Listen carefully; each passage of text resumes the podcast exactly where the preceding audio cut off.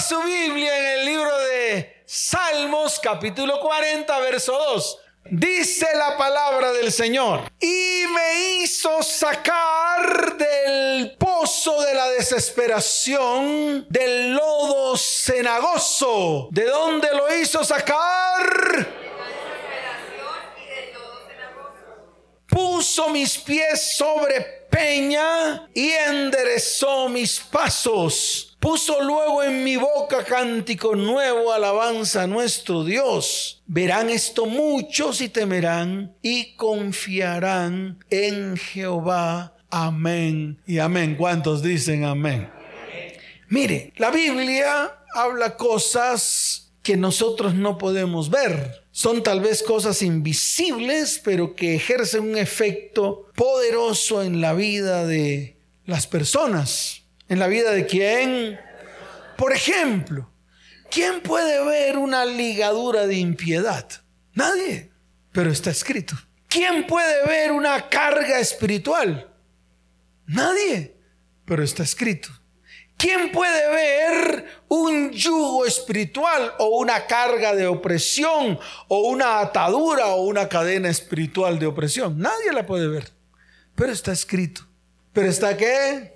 Claro, está escrito y se manifiesta, que es lo peor de todo. Lo peor de todo esto es que todo lo que escribe la palabra se manifiesta en los hombres. Se manifiesta de una manera u otra. En nosotros se manifiestan ataduras y ligaduras. Hay personas que están atadas con otras, que están amarradas a otras. ¿En qué? En todas las áreas. Mire, hay mujeres que están atadas en el área sexual a hombres y no pueden vivir sin tener relaciones sexuales con el hombre por su atadura. Hay personas que están atadas económicamente a bancos, a entidades financieras e incluso a personas. Mire cuántas personas se atan a los que prestan dinero al gota gota y se atan a ellos hasta tal punto de que todos los días tienen que sacar de su plata para pagar. Y es una atadura que nunca acaba. Y todos los días paguen y paguen y paguen y son intereses diarios que tienen que pagar. Y no pueden salir de ellos. Y yo le quiero decir algo. Algunos terminan suicidándose y tirándose de puentes. Y usted lo ha visto en noticias. ¿Por qué? Porque están tan atadas a esas personas que no logran desatarse. Y la única manera de desatarse es morir. La única manera de desatarse es qué? Claro. Y por eso usted los ve que se matan. Y eso no lo entiende nadie. Los noticieros nunca van a entender eso espiritual. ¿Eso qué? Eso espiritual que se teje en el espíritu. ¿Por qué? Porque es espiritual y está escrito en la palabra. ¿De dónde cree usted que el rey David escribió el Salmo 40? ¿Cómo cree usted que, que el rey David pudo escribir el Salmo 40 si no fue por algo que estaba viviendo en su vida? Porque de lo contrario, ¿cómo lo escribía? Ahora, Fíjese que escribió algo que usted no lo puede ver, algo que usted no lo puede qué. Dígalo fuerte, algo que usted no lo puede qué. Que se llama pozo de la desesperación. Muéstreme un pozo de la desesperación. Muéstreme cuando usted ha estado en un pozo de la desesperación. No se puede ver, es algo espiritual, es algo que es algo espiritual. Lodo cenagoso. ¿Cómo dijo él? Claro, el lodo cenagoso, ahí está escrito, del lodo cenagoso. Y todo para mostrar que hubo alguien que hubo qué? Alguien que lo pudo sacar de ahí y lo pudo colocar sobre una roca. Así de fácil, porque es algo espiritual, porque es algo que... Y eso no lo entienden los cristianos. Pero usted tiene que abrir los ojos espirituales y los oídos para poder ver y entender. Si ve que el cristianismo no es la baratija que a usted le ofrecen en las iglesias del siglo XXI, es baratija. ¿Por qué? Porque hay cosas espirituales que usted tiene que aprender a conocer. ¿Aprender a qué? Dígalo fuerte, aprender a qué. Entonces este tipo de elementos que usted acabó de escuchar, como ligaduras de impiedad, cargas espirituales, yugos espirituales, cargas de opresión, ataduras o cadenas espirituales, son elementos espirituales que están presentes en vidas, hogares, familias y afecta de tal manera que impide realizarte como persona. ¿Impide qué? Impide la bendición para ti, para tu hogar, incluso para tu descendencia. Fíjese cómo algo espiritual puede interponerse en el propósito de Dios. Cómo algo espiritual puede interponerse en algo que incluso Dios ha declarado sobre su vida o sobre su hogar o sobre su descendencia. Por ejemplo, ¿qué se pudo interponer entre usted y su esposa cuando se casó y le dijo, vamos a ser felices toda la vida? Imagínense, algo tan grande como crear una familia, algo tan grande como querer tener hijos, algo tan grande como tener una casa, algo tan grande como poder adquirir un vehículo, algo tan grande como para poder vivir en bendición, en paz, en armonía. ¿Qué pudo interponerse entre algo que se declararon cuando tal vez eran novios o antes de casarse o cuando fueron ante la entidad religiosa para contraer matrimonio y usted declaró con toda la alegría y con todo el gozo teniendo el anillo en su mano, colocándoselo en la mano de ella, de su cónyuge, diciéndole, te haré feliz, te protegeré, serás mi amor eterno, serás mi bendición. ¿Qué cree usted que se puede interponer ante eso? Entonces usted dirá, pastor, mi infidelidad, porque conocí a la chimoltrufia, entonces empecé a dejar de querer a mi mujer y me metí con la chimoltrufia. ¿Y qué es eso de que se metió con la chimoltrufia si no fue un espíritu de lujuria y lascivia que entró por sus ojos y se hizo verdad en su corazón? Eso para muchos es una locura. Pero es lo que reina hoy en día. ¿Usted por qué dejó a su mujer? Yo le quiero preguntar a muchos hombres, ¿por qué dejó a su mujer si no fue porque entró la lujuria y la lascivia por sus ojos? ¿Le gustó más el cuerpo de esa mujer o los labios o tal vez los ojos o tal vez el pelo así como lo meneaba o tal vez sus caderas cuando caminaba? No sé. Pero usted sí lo sabe. Lo que pasa es que usted se vuelve un hipócrita fariseo cuando usted no lo asume en su corazón y entonces comienza a inventar, es que mi mujer se me volvió una bruja, pastor. ¿Y no será que se volvió una bruja por las mismas palabras que usted lanzó sobre ella diciendo que era una bruja? Es que fíjese que todo esto, donde usted se mueve y donde nos movemos nosotros los cristianos, es espiritual. Por lo tanto, usted tiene que volverse espiritual. Por lo tanto, usted tiene que ser transformado de carne a espíritu para que pueda entender muchas cosas en su vida cristiana. De lo contrario, no va a entender nada. De lo contrario, esto le va a parecer raro y se va a rascar la cabeza y por allá vendrá el otro con sus definiciones teológicas y de pronto vendrá el otro con sus definiciones allá de cursis de, de escuelas de liderazgo. El mismo Jesús lo dijo y lo dijo claramente y se lo dijo a usted y se lo dice a la iglesia hoy todavía. Si os he dicho las cosas naturales, ¿qué tal cuando les diga las espirituales? Si las cosas naturales no lo entendieron, ¿cómo van a ser ustedes para entender las espirituales? Entonces fíjese que esto es todavía mucho más grande, que muchas veces se nos sale de las manos porque no lo entendemos, porque no lo que entendemos.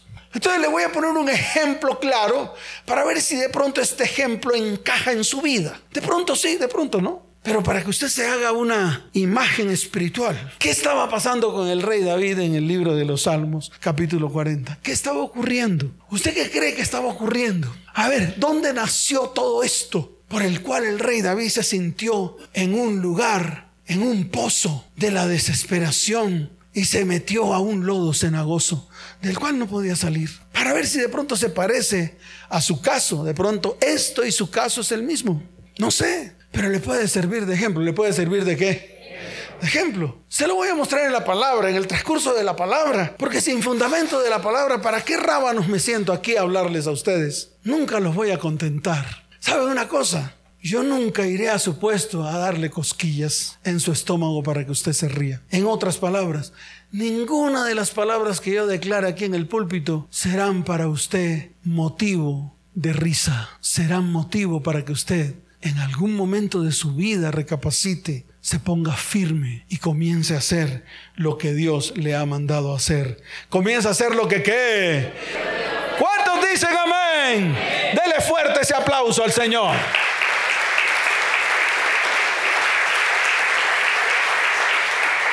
Entonces le voy a mostrar dónde nació todo esto a nivel espiritual para que usted lo entienda. Mire, el rey David era el dulce cantor de Israel. ¿Quién era el rey David? Muy bien, sobre él, escuche bien, pesaba una profecía. una declaración que el mismo Señor le dijo. Y una declaración pesada, no estamos hablando de cosas livianas. Le dijo, sobre ti vendrá una descendencia de reyes. ¿Vendrá una descendencia de qué? Hasta Jesucristo. ¿Hasta cuándo?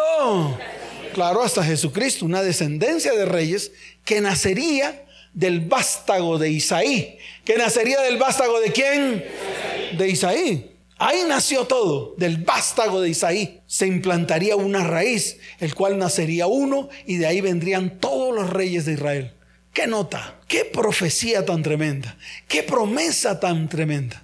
Entonces el rey David se convirtió en el dulce cantor de Israel, primero que todo porque era uno de los ministros de alabanzas más grandes que ha brotado la tierra. Número dos, era el hombre más obediente a lo que Dios decía. Todo lo que Dios le dijo, todo lo hizo al pie de la letra. ¿Cómo lo hizo? Dígalo fuerte, ¿cómo lo hizo? Claro, al pie de la letra, ceñido a lo que Dios le decía. Mire, Dios le decía, haz esto y él lo hacía. Mata a los filisteos y él los mataba. Ensánchate hacia el norte y se ensanchaba. Ensánchate hacia el sur y se ensanchaba. Todo lo que Dios le decía al rey David en oración, todo lo hacía el rey David. Y le dio la victoria de muchas batallas. ¿Le dio la victoria de qué? O sea, era un consentido de Dios. ¡Wow! Pero un día, en vez de hacer lo que estaba escrito en la palabra que tenía que hacer, ¿por qué no lo repite? ¿En vez de qué? No, desordenados no. Yo quiero que se oiga en la radio. Yo quiero que se oiga para que, para que le retumbe los, los oídos a muchos. ¿En vez de qué? en vez de hacer lo que dice la palabra que tenía que hacer, cogió la palabra y se la pasó por la faja. Cogió la palabra y qué? Se la pasó por la faja. Hizo lo que se le dio la gana. Ahora pregúntese usted cuántas veces ha hecho lo que se le da la gana. Entonces ahí comenzamos. Ahí comenzamos a patinar en el barro. Ahí comenzamos a, a resbalarnos. Ahí comenzamos en el lodo cenagoso que nosotros mismos creamos con nuestra propia porquería. ¿Y qué hizo? No fue a la guerra cuando estaba escrito en la palabra que los reyes tenían que ir a la guerra. Eso fue todo lo que incumplió. Mire, facilito, ¿no? No fue nada raro, no fue, mira, no matarás, no fornicarás, no mentirás. No, no, eso no era. Era facilito, era vestirse de rey. ¿Vestirse de qué? Vestirse de rey ir a la batalla, sentarse en una silla de rey mientras que peleaban los dos ejércitos. Eso era todo lo que tenía que hacer. No tenía que hacer malabares, no tenía que adorar, no tenía que saltar, no tenía que hacer grupos de oración, no tenía, no tenía que hacer nada de eso. No tenía que hacer mandatos de hombres, no, no tenía que hacer nada de eso, nada de lo que nosotros hacemos hoy. Él no cumplió con lo que dice la palabra. La palabra que decía que como rey tenía que ir a la batalla, sentarse en una silla frente al rey al otro rey con el cual estaba combatiendo, mientras que los dos ejércitos se daban garrote. Mientras que los dos ejércitos, ¿qué? Claro, se daban garrote. Entonces él no hizo eso y se quedó en el palacio. Ya, ahí fue su hecatombe cuando comenzó a desobedecer. Entonces la pregunta es, ¿cuántas veces tú has hecho lo que se te da la gana? Con la cual se ha levantado un argumento contra tu vida, contra tu casa, contra tu hogar y contra tu descendencia. ¿Qué fue lo que pasó aquí? Ese error le costó la vida a cuatro de sus hijos. ¿Le costó la vida a quién? A cuatro de sus hijos. La violación de su hija Tamar, además, y la destrucción de todo su reino. Que si no reacciona a tiempo y si Dios no mete la mano, sencillamente esa promesa que a través de él vendrían todos los reyes se hubiera roto ahí. Pero a tiempo. ¿Cuándo? A tiempo. Dios metió la mano cuando Él permitió que Dios metiera la mano a través de ese salmo. Por eso ese salmo es importante. Ese salmo no es cualquier salmo. Un salmo importantísimo para la descendencia del rey David. Porque ahí fue donde él reconoció y ahí fue donde Dios le dio la estrategia para tomar nuevamente el reino que le había sido quitado. El reino que le había sido qué? ¿Por quién? Por su propio hijo Absalón. ¿Por su propio hijo quién? Se acabó el lío. Ahora, ¿dónde nació? ¿Dónde nació eso de que su hijo Absalón iba a tomar el reino? Es ahí donde tenemos que llegar, para que usted vea lo espiritual, para que usted vea lo que... Claro, para que usted vea que todo lo que le ha sucedido a usted no es de índole carnal, no es de índole físico, sino de índole espiritual. Y comienza a buscar raíces. Mire, el rey David sencillamente no fue a la guerra, se puso en su terraza y a lo lejos vio una vieja en pelota. ¿Una vieja qué? Eso dice la Biblia. Ay, pastor, pero es que ahí dice que estaba desnuda. Pues yo digo que estaba en pelota. ¿Cuál es la diferencia, Pabe? ¿Cuál? ¿Cuál? ¿Cuál? Si usted en el transmilenio levanta madrazos a todo el mundo. ¿Cuál? Si usted en su casa levanta maldición a todos. ¿Cuál si cuando usted se emberraca sus palabras son de mayor tamaño y llega a la iglesia con cara de hipócrita a alabar a Dios? Entonces me juzga a mí y me levanta la mano porque yo dije que la vieja estaba en pelota. Ese es el problema del cristiano, que se cree santo en medio de la congregación, pero en su casa son terribles maldicientes. En su trabajo se amangualan con sus compañeros de trabajo para hablar lo mismo que ellos hablan. En sus guasaperas ven exactamente la misma pornografía que ven sus compañeros de trabajo impíos. Entonces se emberracan con el pastor Salas y no vuelven. ¿Y saben por qué no vuelven? Porque la palabra le cae directo al corazón. Y cuando la palabra cae directo al corazón abre huecos.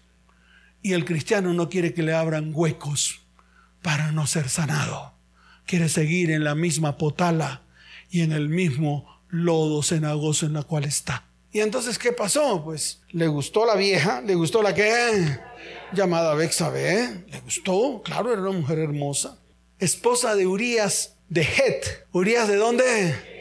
Originario o nacido en Het. Por eso dice la palabra que era Urias Eteo.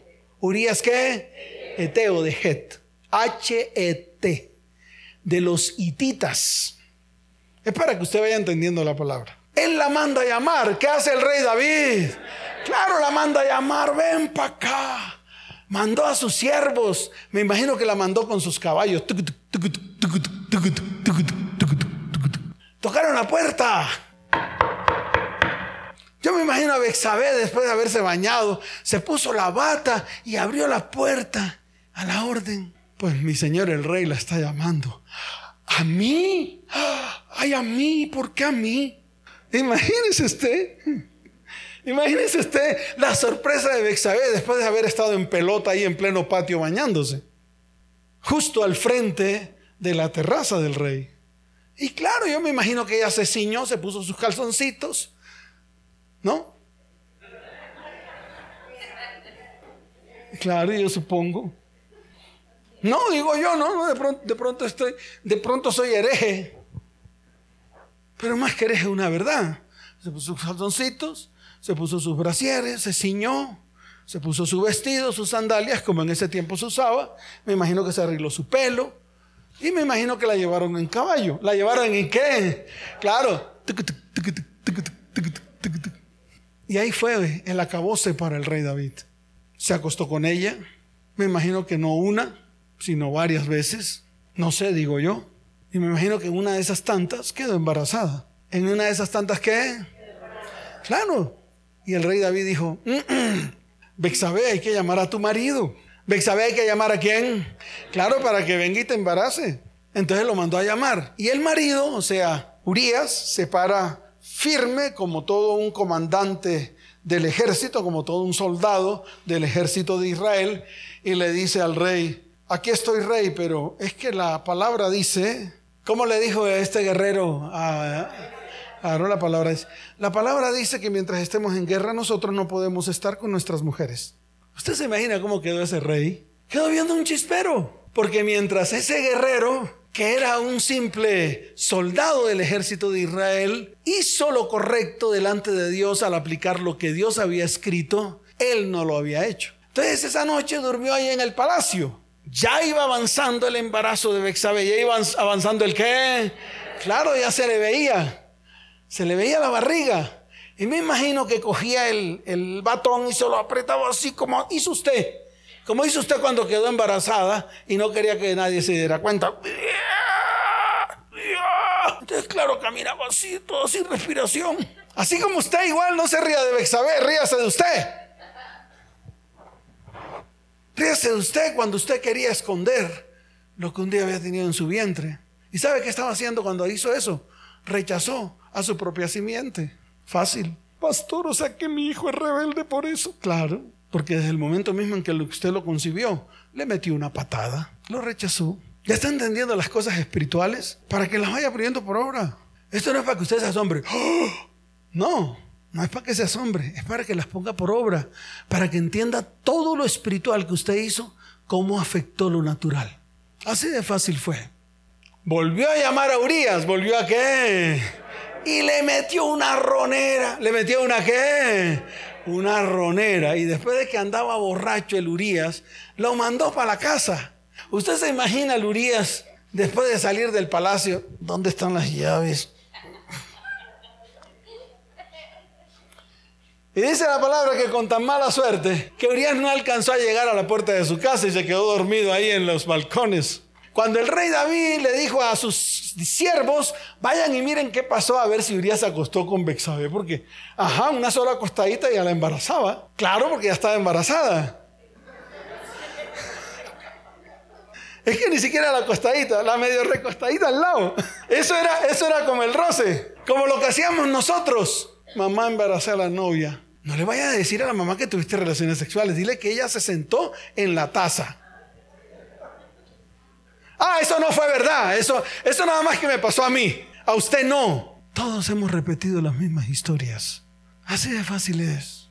En ese tiempo no existían las pastillas del siguiente día, abortivos por demás. Nos convertimos en asesinos cuando le damos a la novia la pastilla del día siguiente. Matamos a una persona. ¿No sabías? Claro, las matamos. Imagínese todo esto espiritualmente que pasa, para que usted lo vaya entendiendo, para que usted lo vaya asimilando a su vida de todo lo que usted ha hecho. Al final, el rey David manda matar a Urias, porque preciso se había quedado dormido en los escalones, no había cumplido el objetivo el Urias. Y entonces hizo un plan para matarlo, hizo un plan para que cuando estuviera lo más recio de la batalla, todos se apartaran y llegaran las flechas del enemigo y lo mataran. Y lo mataron mataron a Urias.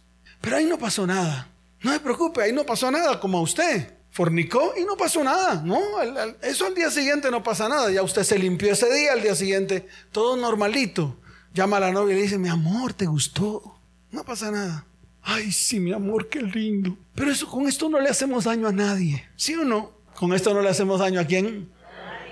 Estamos con la chimoltrufia y en Samangual uno con la chimoltrufia es, de verdad que no le hacemos mal a nadie, mi amor, ni a tu esposa, ni a tu familia, ni a tus hijos. No, mi amor, no, mi amor. Eso fue lo que pensó el rey David. Al mes no llegó la menstruación, entonces usted sí se puso la mano en la cabeza. Oh, ¿y ahora quién podrá salvarme? La 33 con 17.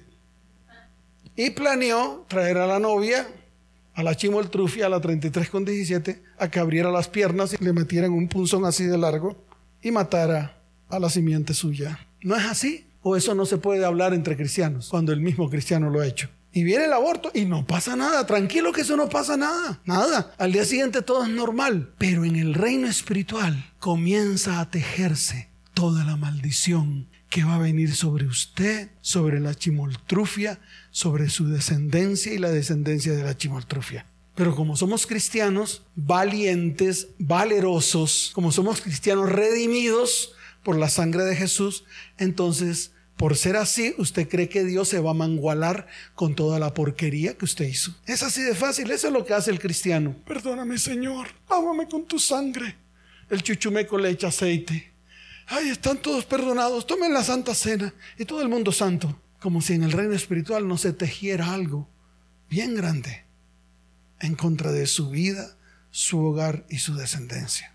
Y de todo lo que va a pasar de ahí en adelante en su vida, en todas las áreas, en todas las que, en todas, así como pasó con el rey David. Amén. Cuando sucedió esto, obviamente Bexabe todavía estaba embarazada. Llega el profeta Natán. ¿Llega quién? Claro, llega el profeta Natán y empieza a narrarle una historia bien bonita, una parábola como esas que narraba Jesús y que los cristianos creemos que es para el otro. Porque nosotros narramos las, eh, las, parábolas y pensamos que es para, para el otro, para enseñarle, pero nunca para nosotros, es para el de allá, el de al lado, el de enfrente. No, Natán fue a hablar con el rey David y a manera de parábola le dijo, ¿sabes una cosa, rey David? Em, habían dos hombres en una ciudad, el uno rico y el otro pobre. El rico tenía numerosas ovejas y vacas, pero el pobre no tenía más que una sola corderita. Tremenda parábola, ¿sí o no? Y igual que le pasa al cristiano, creen que la parábola era para otro. Él siempre pensó que la parábola era para otro. Dijo, wow, y empezó a crujir los dientes. Empezó a qué? Claro, a crujir los dientes. Oh, ese maldito tiene que morir. Ahí está, mire, ahí dice. Y dice la palabra, y vino uno de camino, el hombre rico, y este no quiso tomar de sus ovejas y de sus vacas para guisar para el caminante que había venido a él, sino que tomó la ovejita de aquel hombre pobre y la preparó para aquel que había venido a él. Y mire lo que dice el verso 5 del capítulo 12 de segunda de Samuel. Entonces encendió el furor de David en gran manera contra aquel hombre se roban 3 mil millones de pesos en el Estado, en el gobierno, y usted coge al man que se lo robó. Maldito, con razón estamos así, pobres, con razón no hacen obras, con razón. Igual que el rey David. Preñan a su sobrina. ¿Preñan a quién? a su sobrina y ahí mismo vi ese man tan maldito y lo dejó, lo dejó tirada. Eso no puede ser. ¿Por qué no se mira usted? ¿Por qué no mira todo lo que usted ha hecho y verá que es lo mismo? Entonces no tiene autoridad. Y claro, el rey David se emberracó. ¿Qué hizo el rey David? Ahí lo dice, dice, se encendió el furor de David en gran manera contra aquel hombre. Claro, se emberracó, entonces lo hacemos a manera criolla. Se emberracó. Y dice, y dijo a Natán, o sea, David, vive Jehová que el que tal hizo es digno de muerte. ¿Es digno de qué? Y debe pagar la cordera con cuatro tantos porque hizo tal cosa y no tuvo misericordia. Ay, qué bonito es. A mí me gusta porque yo también lo he hecho. Yo también, yo cogía a mi esposa y la acusaba cuando yo sabía que yo era el causante de todo el mal pero no era capaz, no tenía los calzones, por no decir otra cosa, de ir ante mi mujer y decirle, mi amor, yo fui el causante de todo lo que te está pasando. Sino que yo le decía, si ves, es que tú no sé qué. Y sacaba yo todos mis argumentos, claro, para yo acapararme y salir yo libre. Eso fue lo que hizo el rey David. Él pensó que la parábola era para otro. Y la parábola no era para otro. Mira para quién era la parábola. Escuche, se lo voy a declarar, dice. Entonces dijo Natán a David, tú eres aquel hombre. ¿Cómo le dijo? Ay, quedó el rey David viendo un chispero. Lo descubrieron con la mano en la masa. Lo descubrieron en la tienda de la esquina tomando café y un roscón con la chimoltrufia. No, no, yo no le estoy, yo no estoy diciendo que usted, pero a mí sí. ¿Está entendiendo? ¿Está entendiendo? Eh, hay que entenderlo. Porque hay que llevarlos a nuestras vidas, no al de al lado. Esto no hay que criticarlo ay, ese pastor. No, no, mírelo para su vida y verá que es lo mismo que usted ha hecho. El tal debe pagar con cuatro tantos. ¿Con cuánto? Primero le dijo que tenía que morir y después que iba a pagar con cuatro tantos. ¿Y qué pasó con el rey David? Cuatro hijos de él murieron. Y la muerte no le tocó porque Dios remitió su pecado. Porque un día se postró ante Dios y tomó el Salmo 32 y el Salmo 51. Si ven los salmos, ¿dónde aparecieron? Aparecieron aquí después de que Natán cogió y le dio la sentencia al rey David. ¿Qué hizo Natán? Claro, mire la sentencia. Entonces dijo Natán a David, tú eres aquel hombre, así ha dicho Jehová, Dios de Israel. Y le sacó los trapos al sol, le dijo, yo te ungí por rey sobre Israel y te, libré de la mano de Saúl y te di la casa de tu Señor y las mujeres de tu Señor en tu seno. Además, te di la casa de Israel y de Judá y si eso fuera poco, te habría añadido mucho más. Y mire el verso 9, ¿por qué pues tuviste en poco la palabra de Jehová haciendo lo malo delante de sus ojos? El Señor hoy te pregunta, a ti, ¿Por qué has hecho mal delante de los ojos de Dios? Eso es lo que a la iglesia no le gusta. Eso es lo que a la iglesia no le gusta que le diga el Señor. Porque no son capaces de confrontarse con Dios antes de que esto suceda. Y se la cantó. ¿Qué hizo? Dígalo fuerte, ¿qué hizo? Se la cantó y le dijo lo siguiente. Aurías Eteo heriste espada y tomaste por mujer a su mujer y a él lo mataste con la espada de los hijos de Amón. Por lo cual, entonces viene la sentencia en el verso 10. Cojamos esa espada para que lo entiendan más. Es que tenemos que aprender. ¿Cuántos quieren aprender? Yo necesito un voluntario. No alguien que quiera, que quiera servir de, de, ejemplo. Venga, nada de lo que voy a decir acá le va a caer. Siéntese. No, de una vez le advierto que de, de todas maneras es una palabra dura. Lo que está aquí escrito es una palabra dura. Y la manera, no, eso no tiene filo, no, no, no. Eso tiene un plástico ahí en la punta. Y además no, además no se la voy a clavar. Es una simbología nada más. Cuando el profeta habló de espada, no habló de una espada física, habló de una espada espiritual. Amén. ¿Ya está entendiendo todo esto? Muy bien. Creo que hoy van a quedar ustedes bien instruidos. La palabra va a ser muy real en su vida. ¿Cuántos dicen amén? Y yo sé que usted de aquí al domingo va a tomar decisiones. ¿Cuántos dicen amén? Muy bien. Entonces, cuando le terminó de decir lo del verso 9, puso la espada sobre su cabeza y le dijo, por lo cual ahora no se apartará jamás de tu casa la espada. Ahora, no solamente le puso la espada como lo está haciendo el pastor Yamil, no, le dio la razón. O sea, le dijo por qué. Dijo, por cuanto me menospreciaste. ¿Por cuanto qué? Me menospreciaste. Cada vez que usted es desobediente, menosprecia a Dios. Lo tiene por poco. Y le volvió a repetir, y tomaste la mujer de Urías Eteo para que fuese tu mujer. Así ha dicho Jehová, he aquí yo haré levantar el mal sobre ti de tu misma casa. La propia casa se levanta contra la propia casa. Y eso es lo que yo quiero que usted entienda. Mire, cuando usted le descubre en su pecado, en su casa, ¿qué es lo primero que pasa con usted? Su mujer lo menosprecia, le pone la nalga en la cara. ¿Dónde le pone la nalga? Claro, se voltea y le pone la nalga en la cara. Y usted queda viendo un chispero. Con el tiempo ya ni siquiera lo puede ver. Le habla con dureza, lo maldice. Y usted termina siendo vomitado de su propia casa. Se acabó el lío.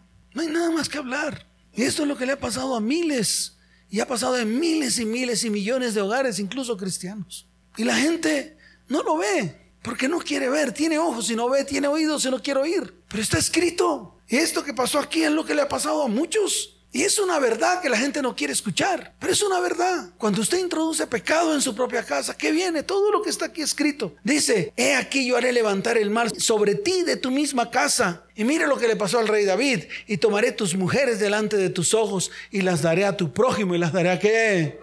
Pregúntese dónde está su mujer, la que un día fue su esposa, si no está yaciendo con otro. No, mírelo. ¿No se separó usted de su mujer y su mujer ya tiene otro marido? ¿No está yaciendo con otro? Entonces, si esa es la verdad y está escrita en la palabra, ¿por qué no tomamos conciencia? ¿Por qué el cristiano quiere seguir oyendo lo que quiere oír y no oye la verdad bíblica y la pone por obra? Y le sigo diciendo más, el cual yacerá con tus mujeres a la vista del sol, porque tú lo hiciste en secreto. ¿Tú lo hiciste dónde? Claro, en un motel o detrás de la puerta o diciéndole a la chimoltrufia, no le hacemos mal a nadie mas yo haré esto delante de todo Israel y a pleno sol. Entonces David dijo a Natán, pequé contra Jehová. Y Natán dijo a David, también Jehová ha remitido tu pecado, no morirás. Entonces lo que el mismo rey David declaró, el tal debe morir, aquí se rompió. Cuando el mismo profeta le dijo, no morirás, pero el hijo que tiene Bexabé en su vientre, ese sí morirá. Primer tanto. ¿Primer qué? Tanto. ¿Qué hizo Absalón? Se rebeló contra su propio padre y lo vomitó del reinado. La misma tierra vomitó al rey David del reinado, de su propio reinado, y lo sacó a patadas. Ahí está escrito. Y no solo eso, después de estas cosas, Amnón, hijo del rey David, se enamora de su propia hermana Tamar, hija de David. Amnón y Tamar. Y la viola. ¿Y la qué? Claro, viola a Tamar. Tamar Dice la palabra que rasgó sus vestidos de virgen y quedó amargada para toda la vida. Absalón se dio cuenta de lo que había hecho Tamar y cogió a Amnón y lo mató, segundo tanto. ¿Qué hizo Absalón con su propio hermano Amnón? Segundo tanto. ¿Segundo qué? ¿De cuántos tantos? Muy bien. El rey David sale huyendo y ahí es cuando se mete en el pozo de la desesperación porque no sabía qué hacer. No sabía si atacar a su propio hijo para sacarlo del reinado y él seguir reinando.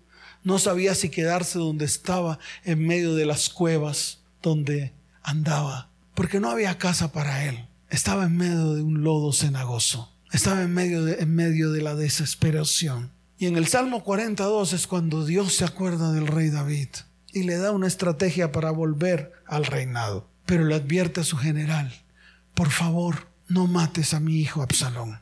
Pero con tan mala suerte de que Absalón tenía el cabello largo. ¿Tenía el cabello qué? Largo. Y estaba montado en un burrito. ¿Dónde estaba montado? Un burrito. Digamos que iba sobre un burrito. Absalón iba montado en un burro. ¿Dónde iba montado? Y como tenía la cabellera bien larga, dice la palabra, que la cabellera de él se enredó en medio de una encina. Una encina es un árbol. Y ahí quedó enredado, colgado con su cabello en medio del árbol. Y llegaron y pum, pum, lo mataron. Tercer tanto. ¿Cuántos tantos? Falta uno. El hijo del rey David que quiso usurpar el trono de Salomón. Y llegó Salomón y lo mató. Cuatro tantos. No murió porque el mismo profeta le dijo, Jehová ha remitido tu pecado, no morirás. Ahí vino el perdón de Dios hacia el rey David, volvió a levantarse el reino, pero mire todo lo que le costó al rey David en el espíritu. Ahora la pregunta es con usted, ¿cuánto le ha costado a usted? Pastor, todavía no. Entonces no haga lo malo ni vaya en contra de lo que Dios dice en su palabra, para que nunca le pase porque yo seré testigo delante de su mujer. Va a andar recto, delante de los ojos de Dios. Van a ser su hijo y su familia será de bendición.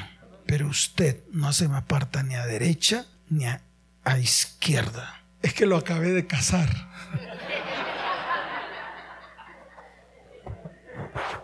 Fue uno de los que se puso el calzón bien puesto y se lo apretó y dijo, yo me caso porque ando en fornicación con mi novia. ¿Anda en fornicación con quién?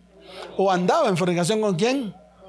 Con la novia. Y se paró firme y me dijo, pastor, yo me caso. Fue y se casó por lo civil, sacó la plata de donde la sacó y Dios los está bendiciendo de una manera muy especial. Yo fui a su matrimonio, los casé. Ahí hay un bebé hermoso que van a ser. Y no van a ser bastardo, no van a ser bastardo van a ser legítimo. ¿Van a ser qué? Legítimo porque tomó la decisión correcta. Él dijo, yo no quiero un hijo bastardo. Yo quiero un hijo que nazca con papá y con mamá para poder cargarlo en mis brazos, ponerle mi apellido y ser de bendición para mi descendencia. ¿Cuántos dicen amén? Esa es la decisión que tiene que tomar usted. ¿Cuántos dicen amén? Dele fuerte ese aplauso al Señor. Escuche, cualquier parecido con la realidad es coincidencia, pero mírelo desde el punto de vista espiritual, porque de verdad tenemos que empezar a romper toda esta cantidad de ataduras y ligaduras. Mire, el rey David se ató sexualmente con Bexabé, así como usted se ha atado con muchas personas que han pasado por su frente. Varones, cada relación sexual que usted ha tenido con mujeres son ataduras que ha formado en su vida espiritual. Entonces imagínense la tarea que tiene que hacer. Mujeres, cada relación sexual con hombres que usted ha tenido son ataduras que usted tiene que romper. Ay, pastor, fue de juego, fue, fue de concurso. Tómelo en serio. Y yo le garantizo a usted que si usted rompe espiritualmente sus ataduras en todo sentido, vendrá libertad sobre su vida y se cumplirá Isaías capítulo 61 en su vida, en su casa, en su hogar y en su descendencia. ¿Cuántos dicen amén? Pactos. Yo no sé cuántas ataduras usted se ha, se ha metido en medio de su vida o ha metido en medio de su vida por causa de pactos. Pactos que usted ha hecho con hombres. Mujeres, ¿cuántos pactos hizo con hombres? Varones, ¿cuántos pactos hizo con hombres o con mujeres? De todo tipo, de todo tipo. Incestos ataduras por causas incestuosas. Hoy en día, hijos con mamás, mamás con hijos, papás con hijas. Terrible. Padrastros con las hijas de sus cónyuges. ¡Wow! ¡Qué terrible! Tíos con sobrinas, primos con primas, primos con primos. Incestos, cantidad de incestos. Ataduras espirituales.